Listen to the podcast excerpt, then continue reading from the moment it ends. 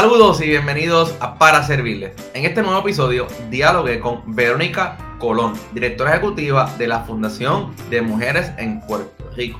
Esta organización comenzó hace dos años y se dedica a apoyar a través de la filantropía a proyectos y organizaciones trabajando con el tema de la mujer en nuestra isla. Con Verónica hablamos sobre los comienzos de la organización, hablamos de la importancia de la colaboración y también entramos a dialogar y discutir un poco el tema de los puertorriqueños que están volviendo a nuestra isla para hacer impacto y apoyar a nuestras comunidades. Los invito a conocer más de la Fundación de Mujeres en Puerto Rico en Facebook, Instagram y en su página web.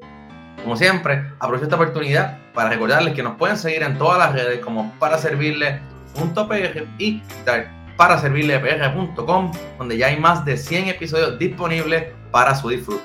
Con eso dicho, pasemos al episodio de esta semana junto a Verónica Colón de la Fundación de Mujeres en Puerto Rico.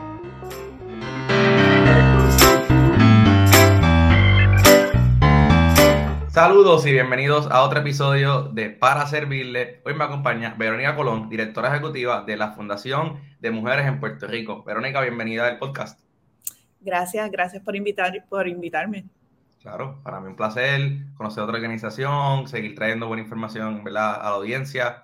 Eh, como ya tú sabes y la gente también que ve este episodio eh, conoce del podcast, podemos comenzar como yo siempre hago, preguntando, ¿verdad?, qué es para ti el servicio y un poquito para romper el hielo y que haya un hilo conductor entre todos los episodios que hemos tenido. Claro, o sea, servicio es una palabra, definir servicio es, es algo bien subjetivo, ¿no? Porque servicio es un trabajo que uno le da a un grupo en particular y espera algo a cambio.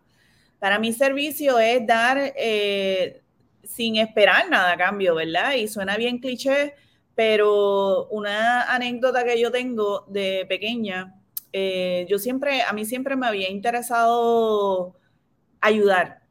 Okay. De forma simple, definir ayudar, eh, porque una niña, ¿no? Y yo veía estos programas, en ese tiempo, no sé, eso, aquí te voy a, a chotear un poquito mi edad, pero en ese tiempo, eh, cuando yo estaba creciendo, daban muchos programas de World Vision, no sé si estás familiarizado con eso, y yo le decía a papi, o sea, World Vision lo que es ahora no, es lo que uno, yo pensaba cuando era chiquita.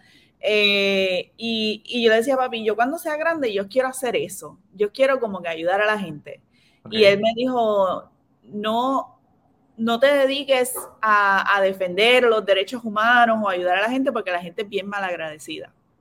Y entonces, por eso como que me quedé, crecí pensando, ¿no? Que yo no, tengo por qué seguir esa pasión porque la gente no me agradece.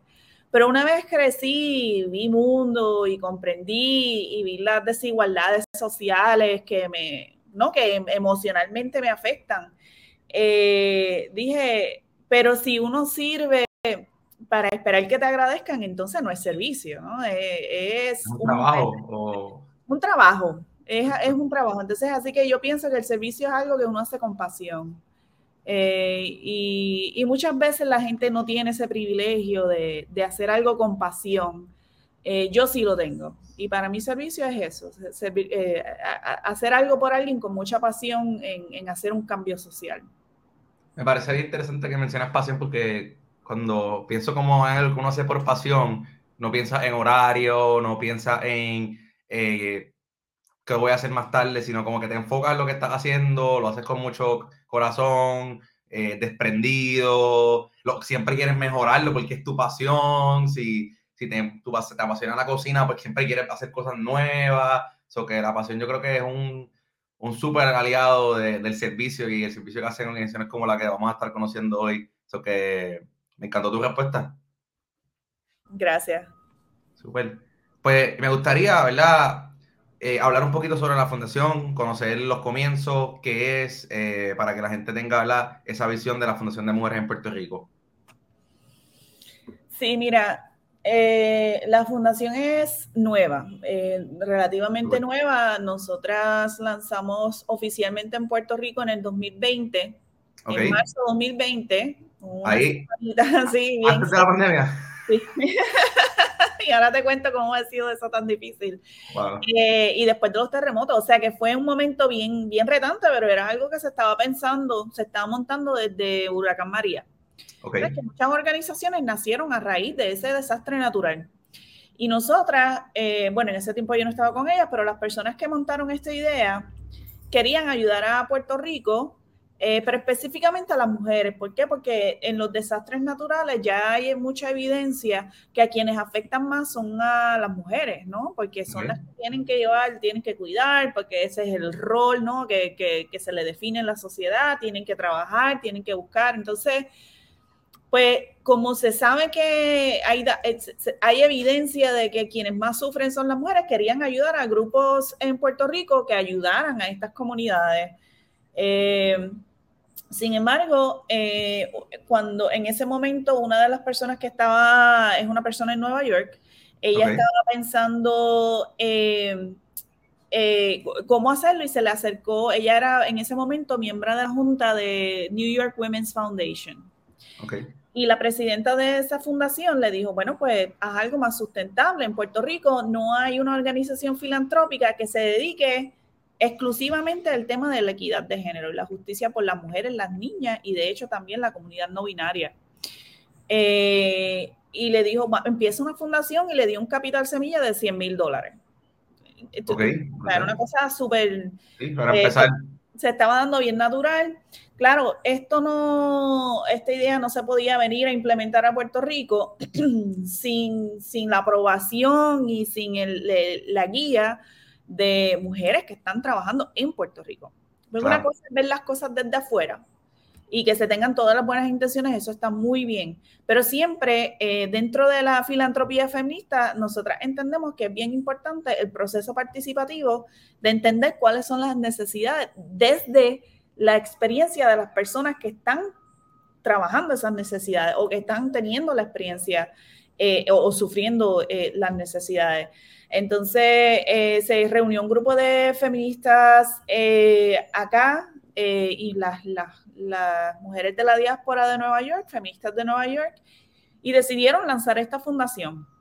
Okay. Eh, tuvimos un, un, apoyo extraordinario, entre ellos con Fundación Comunitaria de Puerto Rico, que fueron quienes eh, eh, nos fueron nuestros patrocinadores fiscales a nuestros comienzos y nos apoyaron muchísimo en montar la fundación acá en Puerto Rico, que eso demuestra el interés ¿no? de, de otras entidades filantrópicas que, que buscan equidad de género. Y, pues de ahí empezamos y, pues como sabes, lanzar un proyecto en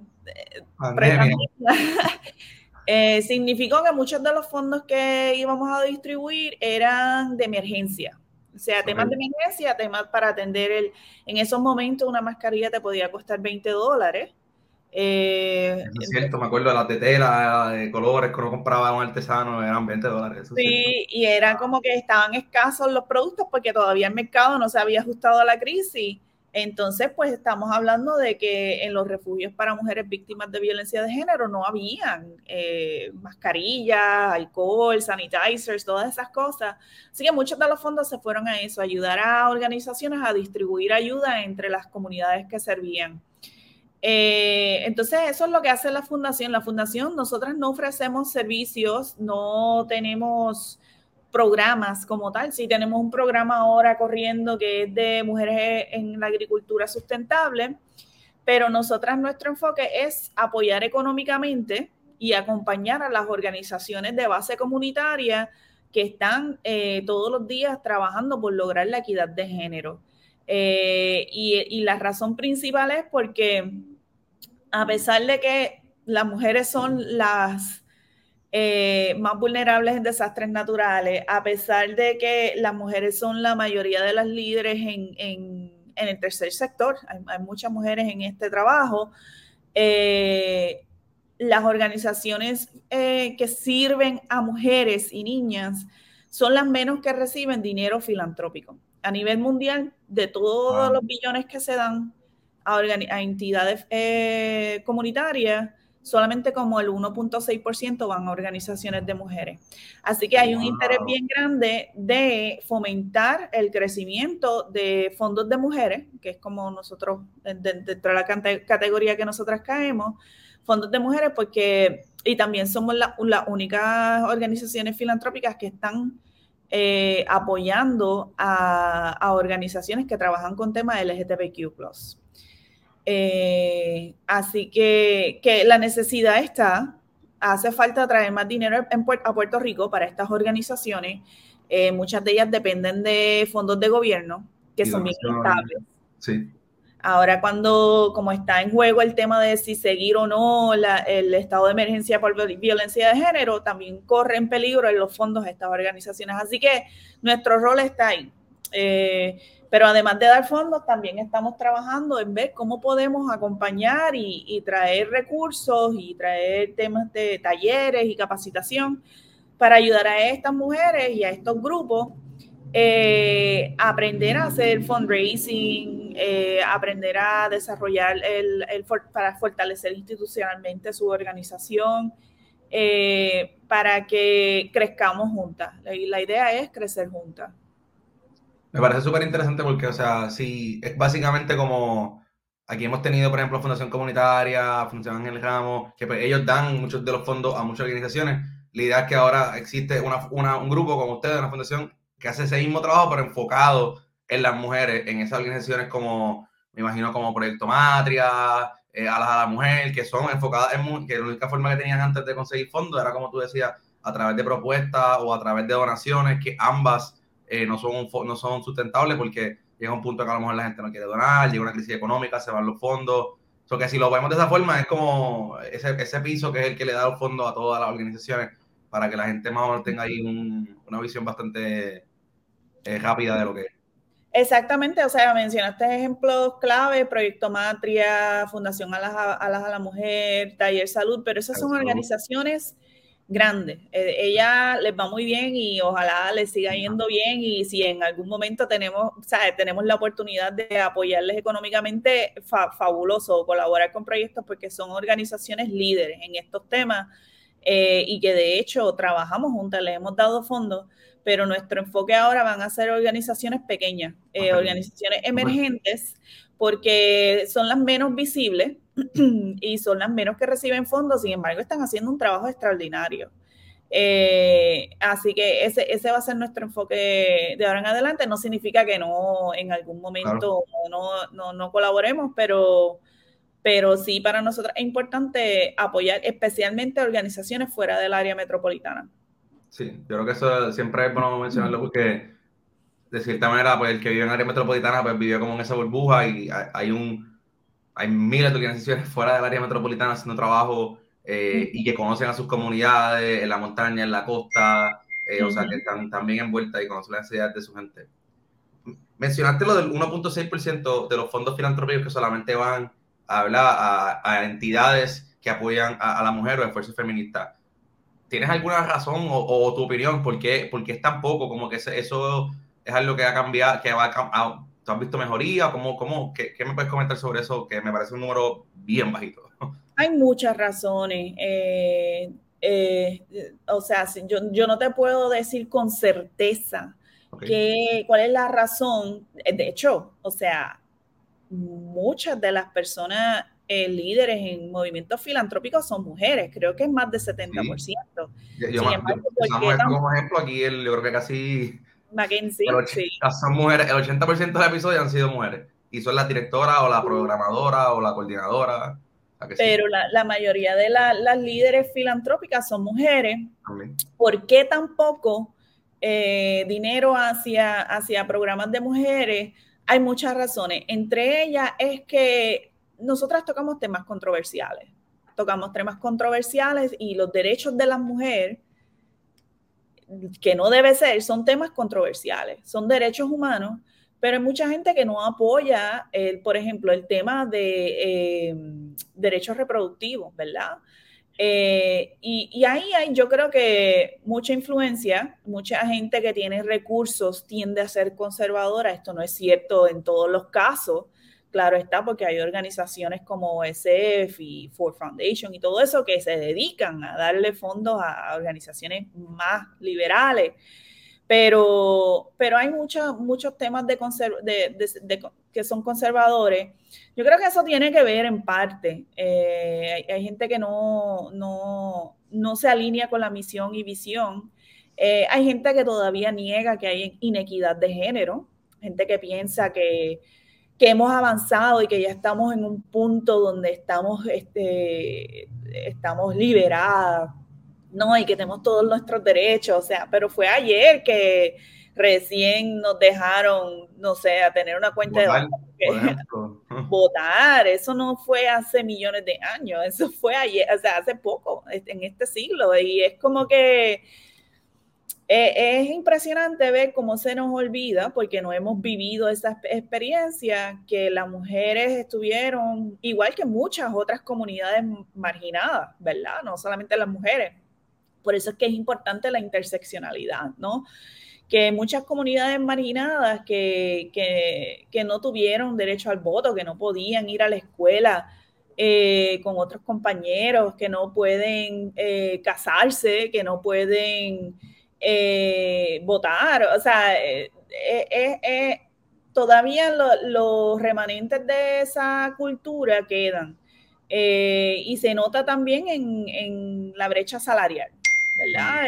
las mujeres hacen menos que los hombres. Por más que uno trate de decir, no, no es verdad, no es mi experiencia, está bien súper. Me alegra que vivas en un mundo tan privilegiado que tengas el mismo salario que tus compañeros, pero hemos estado viendo con mujeres en las noticias, por ejemplo, que, están abogando por un salario equitativo, un salario justo. Y en Puerto Rico eso es una conversación que va mucho más allá de, de las mujeres, sino en general. O sea, eh, me parece una cosa aberrante que el promedio de salario en Puerto Rico sea 20 mil dólares. El estado más pobre de Estados Unidos es 60 mil. Aquí 60 mil, una persona vive, es como que, wow, se me va a ofrecer 60 mil dólares. Pero es eso, yo creo que mucha gente no entiende que todavía hay mucho que hacer. Eh, lo, vemos con el tema de violencia de género. Hoy recién hubo otro feminicidio, o sea, llevamos seis a, lo que va de año. La gente no entiende por qué hay que definir feminicidio y, la gente no da estas causas porque no, no le tienen pasión. Entonces, la, idea es educar para cambiar esa narrativa. Sí, yo creo que es súper importante el, el factor de educación porque, como tú hablabas, también es algo que está un poco ya engranado en, la educación de uno mientras crece, en comentarios que hacen tus amistades, en comentarios que hace tu familia, tu vecino. Entonces, es como cambiar ese paradigma de, oye, lo que estás diciendo a lo mejor son chistes hace 15 años atrás, que ya estaba mal de por sí, pero ahora que ya estás, tienes, tienes tus propios valores, has creado, has, te has educado, pues como te vas dando cuenta de, oye, eso está mal. Y yo creo que, que hace falta mucho por recoger y me gusta que tú lo menciones porque eh, el que piense que estamos ya todo está bien porque hay un estado de emergencia, hay un comité, hay mucha organización haciendo trabajo, no es la realidad. Y, ustedes lo ven todos los días y saben mucho más que yo sobre el tema, pero es, bueno que lo mencionemos y la gente lo tenga presente y, lo vea como que cuestionamiento. O sea, si estoy diciendo esto, ¿estás seguro que estás diciendo algo que, o si estoy haciendo lo otro eh, en el trabajo, cómo puedo ser más, ¿verdad? más justo con todo el mundo? Me parece que siempre es bueno recalcarlo. ahorita, ¿verdad? No quisiera eh, echar para atrás, pero me parece que es una pregunta que tengo que hacer. Sin duda, eh, comenzar en la pandemia tiene que haber sido un reto. ¿Cómo, desde tu perspectiva, cómo fue ese, ese último, ya son dos años y, un mes más o menos casi, ¿cómo, cómo han sido esos retos que han enfrentado eh, durante ese periodo de, de los primeros dos años, que normalmente son bien difíciles para una nueva organización, plus, plus una pandemia? plus crisis económica, ¿qué, qué retos has visto? O sea, hay retos y hay oportunidades. Hay, además, hay, hay, hay, retos de, de recaudación de fondos eh, muchas organizaciones se han visto en posiciones bien difíciles de recaudar fondos porque a veces dependían de eventos en persona, ¿verdad? Y eh, eso de esa parte virtual, eh, esa parte tangible de verse, trabajar juntos, siempre, a pesar de que ahora estamos acostumbrados, ¿verdad? Y estamos en este mundo virtual, a veces es difícil planificar y, hacer estrategias desde este, este, esta diferencia ¿no? de, presencial a lo virtual. Es uno de los retos más grandes de recaudación de fondos y yo creo que esto no solamente nosotras, pero hemos, lo hemos visto en varias organizaciones, pero también hay oportunidades de fondos específicamente a temas relacionados con la pandemia, eh, que pues que uno tiene que también aprovechar el, y, utilizarlo y en nuestro caso distribuirlo con las organizaciones locales. Eh, lo más retante yo creo que es, es la incertidumbre y cómo afecta en general el estado de ánimo y la salud mental de, de la gente con la que trabajamos, con, con que, colaboramos, porque veo mucho, eh, no sé, eh, estoy buscando la palabra, a veces el spanglish mío es, es horrible. Estoy, tratando, en inglés, no hay problema. estoy trabajando en eso, el exhaustion, ¿no? El, el, cansancio de... de salimos de esto, vuelven el repunte, salimos de esto, la controversia de que si hay que ponerse mascarilla, poner, no ponerse mascarilla, los que no se quieren vacunar. Y que, o sea, en, nuestro caso lo que nosotras vimos fue que aumentó la violencia contra las mujeres en sus casas porque estaban encerrados. Y yo creo que la salud mental ha sido como un reto que la gente no, no ha no ha hablado de esto, eh, cómo niños han crecido encerrados, cómo se les hace difícil socializar ahora porque no, no se acuerdan, o sea, no se acuerdan a comportarse en, público, ¿no? Alguien me estaba hablando ayer de esto.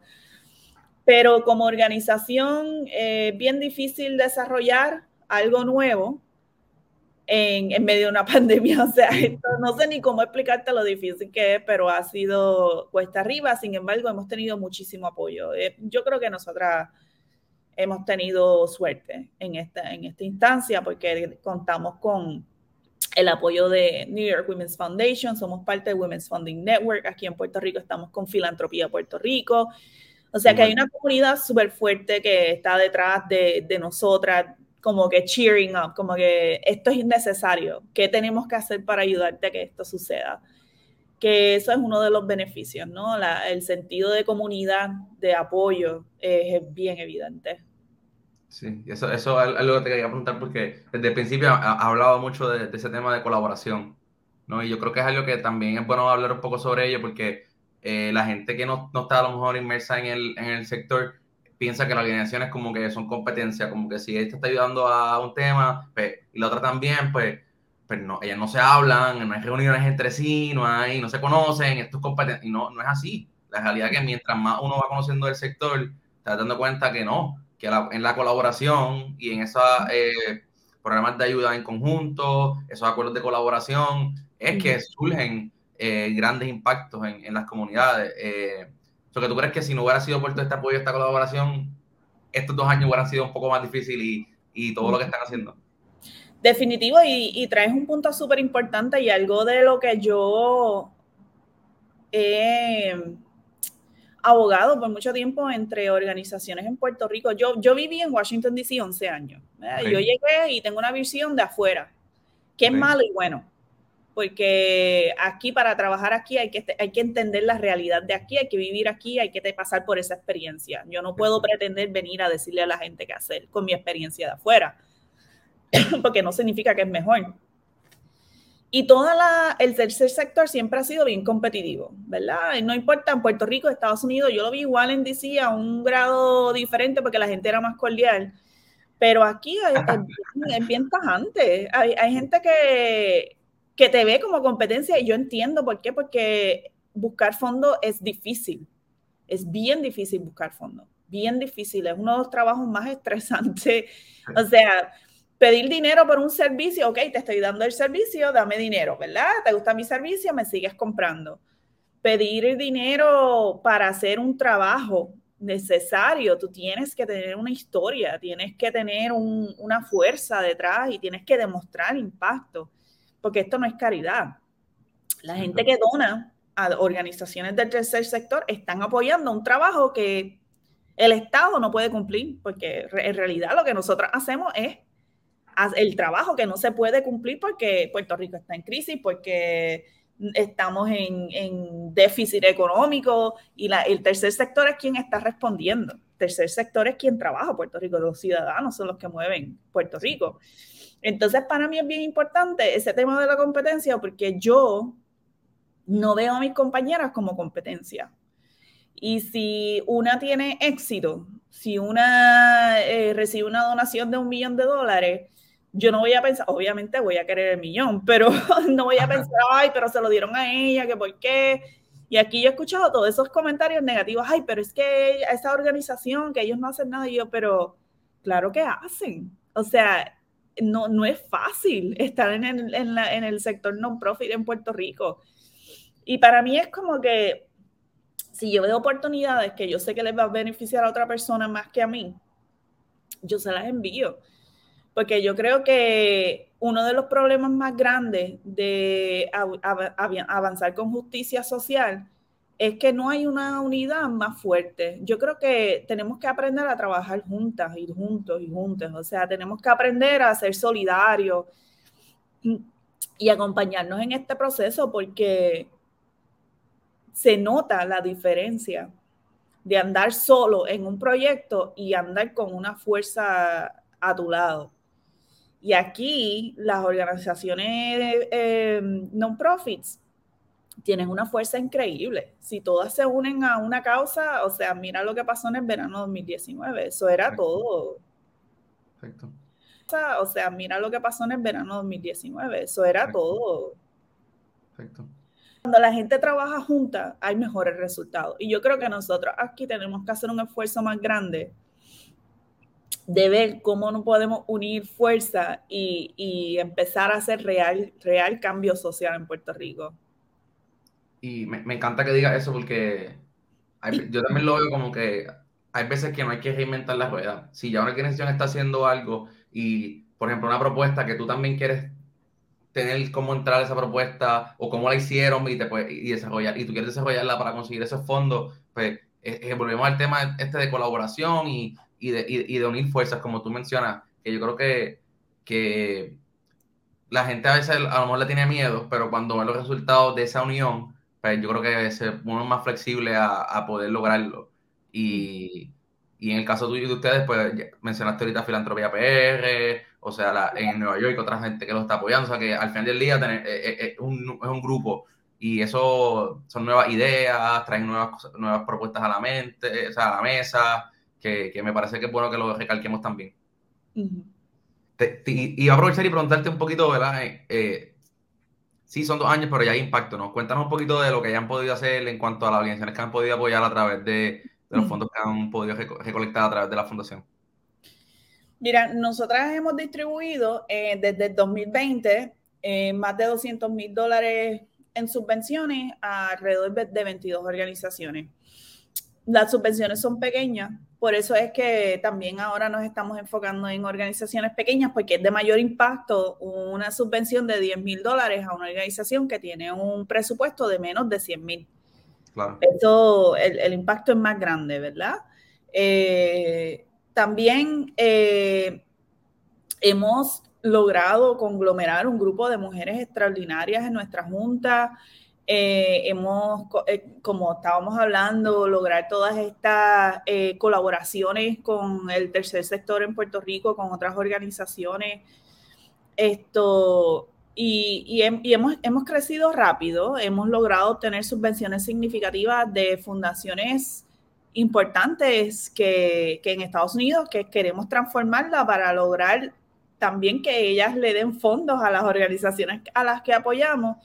Y mientras más nosotras crezcamos, mientras más ah, logremos este fortalecimiento institucional, mejor podemos hacer nuestro trabajo, ¿verdad? O sea que mi, mi prioridad, mi trabajo ahora mismo es recaudar fondos hasta crecer a un punto donde yo todos los años dé una cantidad fija a organizaciones en Puerto Rico. Este año vamos a añadir un grupo nuevo de, mujeres, eh, no, mujeres solamente, o sea, estamos hablando de que nosotras le damos fondos a organizaciones de mujeres, comunidad trans, comunidad, comunidad queer en general, eh, y vamos a añadir un grupo nuevo. Eh, las subvenciones no son muy grandes, 10 mil dólares, pero eso es porque, pues, estamos creciendo todavía. y en el futuro es eso, eh, seguir fortaleciendo este ecosistema de, organizaciones que trabajan por la equidad de género y, seguir, esa, esa, ahí va a estar la medición de impacto real cuando todas sean eh, independientes y, logren eh, tener un, un ingreso recurrente de fondos de diferentes organizaciones, no solamente de la nuestra. ¿Y, cómo, cómo, son las convocatorias? ¿Tienen convocatorias durante todo el año, unas épocas en particular, para estas organizaciones más pequeñas que son parte de esta, la de, de estos grupos? Por ahora, es solamente por invitación, no estamos aceptando propuestas. Ok. Eh, esto porque pues queremos enfocarnos, nosotras y nosotras no tomamos la decisión de quién invitar. Nosotras hicimos un grupo focal, invitamos a varias personas y les dijimos, ¿qué son los temas que ustedes, nosotras tenemos un conocimiento y pensamos unas cosas, pero qué son los temas que ustedes piensan que merecen más fondos? No es que otros no lo merecen, pero que tienen prioridad de recibir fondos este año. Eh, estas personas de este grupo nos dio su insumo y nosotros de eso sacamos un grupo de organizaciones para invitarles a, a solicitar una subvención. Eh, es bien importante, bien importante y algo que no he mencionado anteriormente, nosotros damos fondos flexibles. ¿Qué significa eso? Que tú me puedes pedir fondos para tu salario, que tú me puedes pedir ah. Para pagar luz, para pagar renta, para pagar este servicio de, de streaming que tú tienes. ¿Por qué? Porque la mayoría de las subvenciones que dan los típicos funders son bien restrictas. Tú puedes tener un millón de dólares en el, en el banco y el 90% tú tienes que hacerlo implementando programas y no tienes cómo pagarle al personal que está implementando el programa. Entonces está en un constante proceso de que estoy ahogada, no puedo seguir buscando dinero, no tengo cómo pagarle. Y muchas organizaciones que están haciendo un trabajo importante han tenido que despedir gente porque no tienen cómo pagar salario. Los fondos son flexibles. El proceso de solicitud queremos hacerlo lo más sencillo posible la gente tiene mucho trabajo que hacer, no pueden estar en una computadora todo el día. Una propuesta, pedimos muy poco, no tienen que tener 501C3, sí, sí tienen que tener patrocinador fiscal. Eh, y la idea es que con nosotras, si es que quieren ir por esa ruta del 501C3, porque eso no es necesario, nosotras le apoyamos en ese proceso con ciertas alianzas como ayuda legal, que, que hace muy bien este trabajo. Nosotros no tenemos que hacerlo. Nosotros, eh, con los compañeros que ya, como tú dices, nos reinventamos la rueda. Eh, pero nuestros fondos son flexibles y el proceso de reportar también es es, eh, tratamos de hacerlos de la forma más solidaria y más comprensiva posible. Siempre hay que reportar impacto.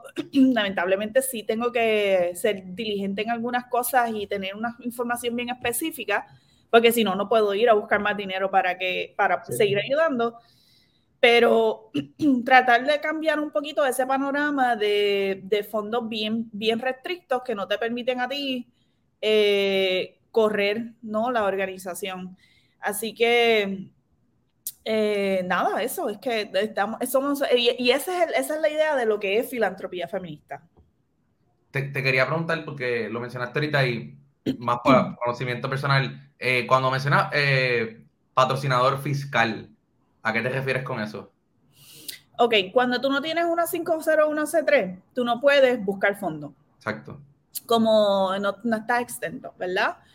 Eh, pero tú sí puedes correr en una organización sin fines de lucro, sin, sin esa 501c3, porque estás empezando, porque no estás listo para tener la organización y tú te buscas un patrocinador fiscal. Esta persona básicamente te maneja las finanzas, recibe el dinero, a veces te cobra un fee. Eh, eh, y a veces no, a veces lo hacen porque esa es su misión. Pero ellos te, y también te ayudan en el proceso de recaudación de fondos. Pero esto, esto es otra fundación o esto es como pues, un abogado cualquiera, como que no tiene que ver.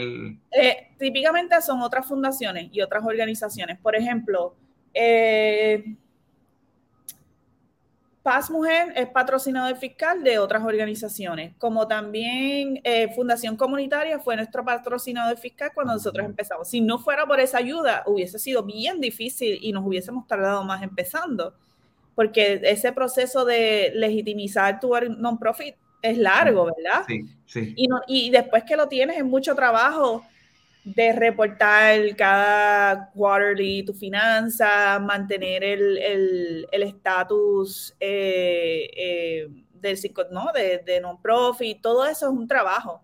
Y hay gente que no está lista para eso.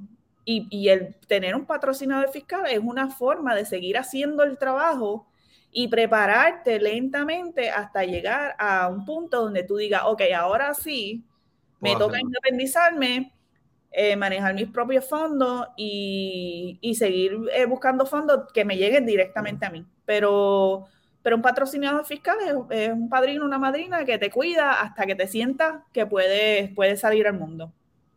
Brutal. Creo que, creo que no habíamos hablado de ese término antes, por eso quería tocarlo para que la gente lo sepa. Sería bueno un, un, un, podcast de esto y, y hablar con diferentes organizaciones. Te puedo decir que True Self Foundation lo hace. Eh, Fundación Comunitaria, Taller Salud lo hace, el, Centro Paz de la Mujer también lo hace, o sea, hay muchas organizaciones que lo hacen. Lo voy a apuntar porque me parece que es súper bueno. Eh, nosotros tenemos aquí como una sección educativa y tratar de integrarlo ahí en, en, en, esa parte como de, más allá de crear la organización en el Departamento de Estado, cómo puedes llevarla a otro nivel y opciones que puedes hacer en ese proceso. te, te, quería preguntar, esto ya es un plano más más personal, pero mencionaste que viviste 11 años en Washington y ahora estás en Puerto Rico. ¿Cómo ha sido ese cambio? ¿Cómo, ¿Qué crees que, que, que, ha sido bueno o malo del proceso? Ahorita mencionaste algunas cositas, pero me parece interesante porque mucha gente está volviendo a la isla eh, con muchísima experiencia para darla en Puerto Rico a nuestras comunidades, en el caso de ustedes, a las mujeres de Puerto Rico. ¿Cómo, cómo te sientes de eso? Mira, yo cuando me fui, yo siempre quería regresar. Siempre quise regresar pasa que con una persona que tiene ciertas experiencias se le hacía difícil conseguir un trabajo con un salario igual, ¿no? Desde afuera. Yo entiendo eso. Eso lo, entiendo y, me tocó de cerca porque yo sacrifiqué mi salario cuando regresé a Puerto Rico. Entonces, uno se acostumbra a esa vida. Es una vida bien conveniente, bien fácil, fuera de Puerto Rico súper fácil y bien linda y las calles limpias y todo. Y tú no te das cuenta, hay corrupción. En DC, olvídate, esos políticos tienen unos trucos, o sea. Hay corrupción y están donde sí, más todavía. Sí, pero son más sigilosos, ¿no? Es menos, menos escandaloso que aquí. Definitivamente no están rompiendo leyes de ambientales así tan al garete como aquí, porque aquí se siente más porque es una isla, ¿verdad? Claro, son menos personas hay mm. tres canales de noticias o que sale todo el tiempo lo mismo. Sí. Entonces, em, para mí fue una decisión fácil porque quería ya regresar. Eh, cuando pasó María, y yo sé que esto fue un punto de cambio para mucha gente, y la experiencia que yo tuve no fue la misma experiencia de la gente que estuvo aquí. Y yo nunca trato de comparar eso y nunca trato de decir de la tragedia mía, de allá en DC, en un apartamento super nice, eh, mi experiencia con María fue como que, por favor, mija, tú estabas de lo más bien. O sea, tenías luz, tenías agua. Pero sí fue una experiencia bien traumante, porque mi cuñada me llamó como a las 4 de la mañana, no sé, 4 o 5 antes. Me dijo, mira, Verónica, eh, parece que sí, vamos a perder conexión. No quiero que te, porque ellos saben que yo soy bien intensa con mis emociones. Eh, no queremos que te, que te preocupes, vamos a perder comunicación nosotros estamos bien, estamos encerrados en el baño. Y yo. Wow, y tú ahí con. Que están bien y están encerrados en el baño, eso no es estar bien. Y yo llorando así. Y escuchaba, yo escuchaba el ruido del viento. Eh, y ahí se escucha un cantazo y se cortó la llamada y no supe de ellos. No supe de ellos por mucho, por, por semana. Se me dio una oportunidad de venir. Obviamente mi celular no iba a servir, así que me traje un teléfono satelital y una mochila. Y como no quería usar los recursos de aquí, me traje latas de comida en el, bulto. Y cuando llegué, yo soy de San Lorenzo. Ok. Cuando llegué a casa, mi mamá salió con un machete y dijo que y un ramo de plátanos que le dio el vecino porque se le cayó el palo. Me dijo, ¿qué tú haces aquí? Como que yo no te necesito. y, el proceso fue un turning point, porque a mí cuando se enteraron que yo venía para acá, la gente de San Lorenzo, un montón de gente random que yo nunca había conocido en mi vida, me escribió para que fuera a ver si su abuelo, su papá, su mamá, su tío, su hijo estaban bien. Entonces yo me fui en algunos casos en bicicleta para no gastar gasolina, me puse súper flaca y súper fit. Eh, y en otros casos carro, eh, yo tenía, yo pude hacerlo por el privilegio de que mi hermano es militar. Y yo pude, tenía acceso a gasolina. Pero, y también, o sea, él me llevaba a los sitios. Eh, y ese proceso de conectar familia aquí y allá, y, eh, y, cuando cogían el teléfono y no podían creer que estaban escuchando a su hijo, era como que, para mí, yo como que yo me tengo que regresar aquí y, y mi trabajo está aquí, mi trabajo no está afuera, afuera es como que yo era un pez pequeño, aquí es como que tengo mucho trabajo y siento que importa. O sea, que no me arrepiento de haber venido. Eh, eso fue una historia larga para contestarte tu pregunta, pero no me arrepiento de haber venido. Estoy bien contenta aquí. Sí es difícil. No te voy a negar, no te voy a decir que la vida es color de rosa. Y sí, pues, te tengo que decir y dejar claro que regresar es un privilegio. Eso es cierto. Y está reservado a gente que tiene el privilegio de regresar. Yo no quiero que las personas que no pueden regresar a Puerto Rico se sientan mal y digan, ay, ella regresó y está dando por Puerto Rico, y yo aquí. Hay gente que no puede darse ese privilegio, tienen hijos, acá no están, no pueden generar los mismos ingresos, no tienen las mismas facilidades, no viven igual. Puerto Rico es un país violento en muchos aspectos, en muchos aspectos. O sea, aquí vivir es una violencia constante a tu salud mental. Y, y, es bien traumatizante. Así que yo no quiero decir que yo me regresé y soy una heroína porque yo lo hice porque yo tuve el privilegio de hacerlo. Pude sacrificar mi salario, pude encontrar un buen trabajo, pues yo empecé en Guayacán, ah, super. una organización súper eh, importante en Puerto Rico, de muchos años de trayectoria. Eh, y, y, yo, y, y, fue porque tenía una conexión y me entrevistaron y les gusté y eso, pero pero yo creo que regresar a Puerto Rico es un privilegio y quedarse aquí es una constante lucha. Eh, y puede ser frustrante. O sea, yo soy bien realista. Yo no, yo no pinto las cosas color de rosa. La, que, soy la verdad. Que soy feliz y que amo mi tierra y que quiero trabajar por mi gente, eso es otra cosa, eso es otro sentimiento. Pero yo no voy a negar que a veces me levanto y digo, ¿por qué? Me levanto y veo otro proyecto de Senado que le restringe derechos a las mujeres y digo, ¿por qué seguimos en esto?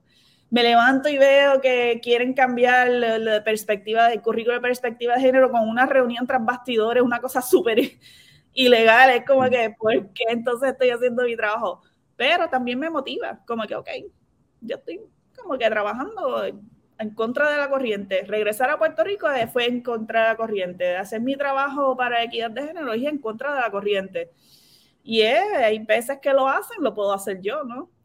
Eh, así que nada, estoy feliz, eh, aprecio el clima, pero extraño mucho, extraño mucho DC. Extraño, mañana me voy al fin de semana a celebrar mi cumpleaños allá.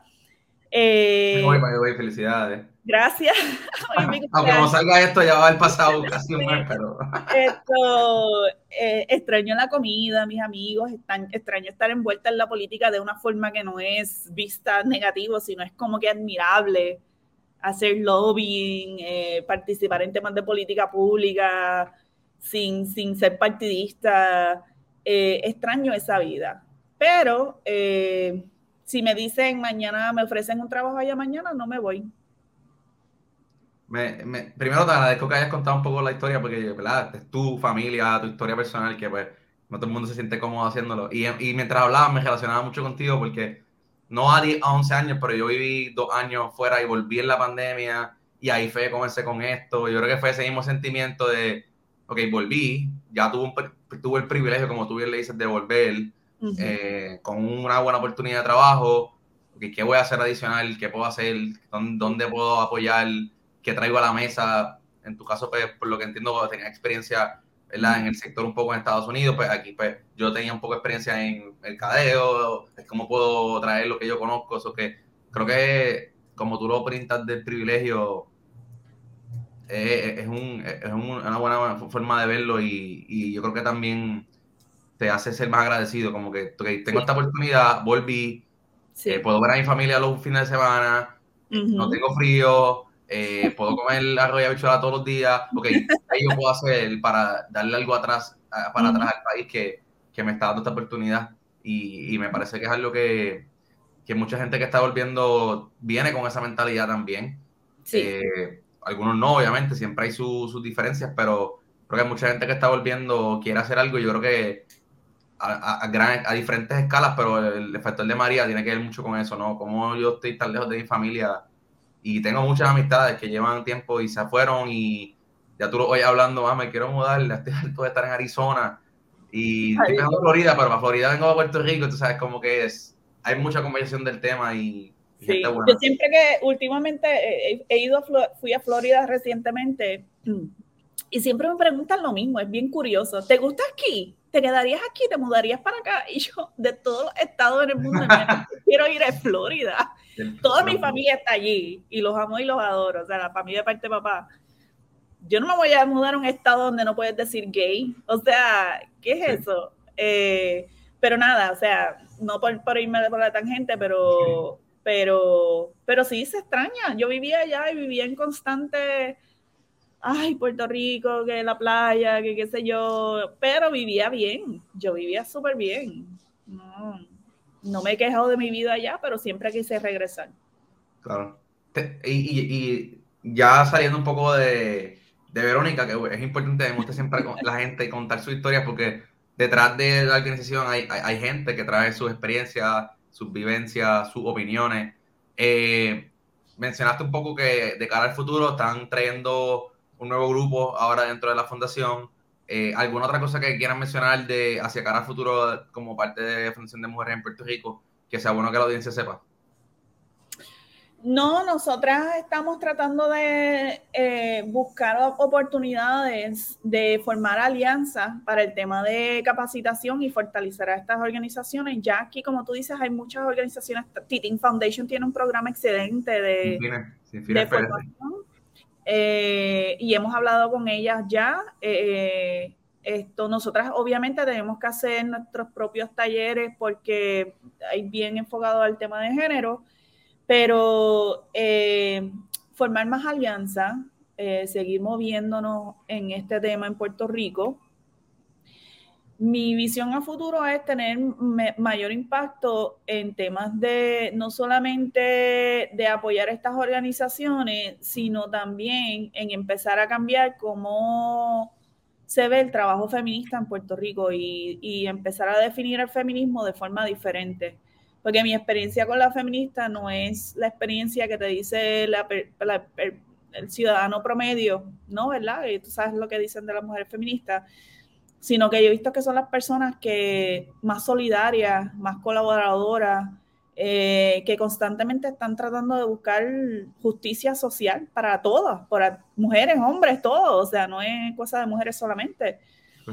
Eh, y es una lucha bien cansante. Así que temas de, de mm, advocacy y política pública, aquí hace falta, yo, yo con mi experiencia de think tank y política pública, quisiera traer más ese tema sobre la mesa, en especial para temas de equidad de género, y empezar a educar, o sea, y que la gente vea otras formas de lo que es feminismo y de lo que es ser eh, un ciudadano activo en la política pública. Eh, así que eso es lo que veo. Yo a mí no me gusta adelantarme muchísimo, obviamente en temas de recaudación de fondos hay unas metas y todo eso, pero eh, lo más fijo es eso. Y, crecer, seguir creciendo y seguir teniendo un mayor impacto. Sí, y creo, creo que con lo que hablamos al principio un poco de estos primeros dos años de la pandemia, el no poder planificar, creo que todo el mundo ha aprendido a sí mirar a largo plazo y tener una visión y tener una idea, pero no podemos planificar para el cambio, sí. mucho porque pues subieron los casos, Dios no quiera viene, viene un huracán, o sea, hay muchas cosas que pueden pasar que que, está la visión ahí y se está trabajando hacia ella, pero los planes pues son un poco más flexibles. Súper. Eh, sé que tienen la página web, las redes, las podemos mencionar para que la gente la conozca más, pueda buscar información. Sí, pueden visitarnos a nuestra página web, fundacionmujerespuertorico.org. Eh, Instagram es Fundación Mujeres PR. Nos pueden buscar en Facebook también, Fundación de Mujeres en Puerto Rico. Eh, ahí pueden ver qué hemos estado haciendo. Ahora mismo yo soy la que, como es una organización nueva, yo me imagino que tú me entiendes, yo soy la que hago todo, todo lo da. Tengo una compañera buenísima, Zuli, que me trabaja el tema con el proyecto de agricultura y también trabaja con, las con las organizaciones a las que apoyamos. Eh, pero el resto, medios sociales y todo eso lo hago yo, así que tenganme mucha paciencia, que tampoco te puedo poner mucho todo el tiempo. Pero pueden, si quieren envolverse y colaborar con nosotros, pueden visitar la página, hacerse voluntarios o también pueden hacer una donación cuando gusten y lo que gusten. Yo para mi cumpleaños estoy haciendo una campaña de recaudación de fondos, pueden apoyar a eso. Eh, o pueden ofrecer su tiempo. Nosotros tenemos varias voluntarias que dan talleres eh, a, a, las mujeres con las que trabajamos. A veces podemos compensarles porque nos encantan tanto que le podemos dar la compensación, a veces no tenemos el recurso para eso, pero siempre estamos buscando voluntarios que quieran ayudarnos a, avanzar nuestra misión. Súper. Yo creo que eso es bien importante que hay muchas formas de ayudar, siempre al sector en general y que la gente haga la, que le guste, como la que pueda en su momento y la que le salga la del corazón.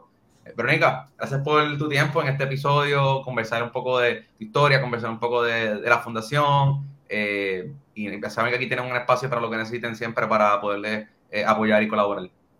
Gracias, gracias a ustedes por la invitación. Súper, un placer eh, conocerte aquí virtual y a toda nuestra audiencia, gracias por sintonizar otro episodio de Para Servirle. Saben que nos pueden seguir en todas las redes como paraservirle.pr y buscar todos nuestros episodios en paraservirle.pr pr.com. Con eso dicho, gracias por sintonía en otro episodio más y recuerden que aquí para servirles.